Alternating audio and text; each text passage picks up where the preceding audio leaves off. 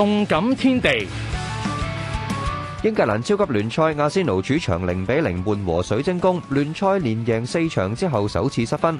单睇数据，呢一场伦敦打比战况其实尚算紧凑。兵工厂全场有三分二嘅控球之下，十一次埋门有四次中目标。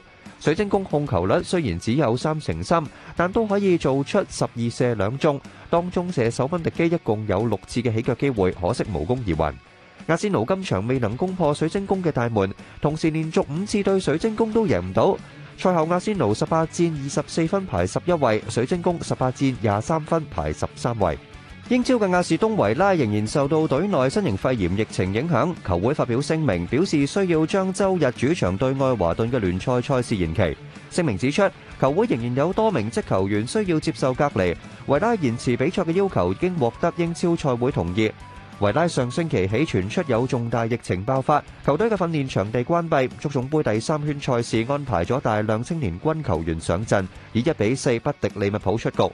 由于有多场赛事已经压后，目前维拉只系踢咗十五场联赛，比其他球会少踢两三场，以二十六分排第八位。网球方面，英国嘅梅利确诊新型肺炎，令梅利能否参与下个月展开嘅澳洲网球公开赛成疑。呢名三十三岁嘅前一哥原定已经准备飞往墨尔本备战，但现时佢需要留喺伦敦嘅寓所接受隔离检疫。梅利表示自己嘅身体状况良好，期望稍后可以启程出战澳网。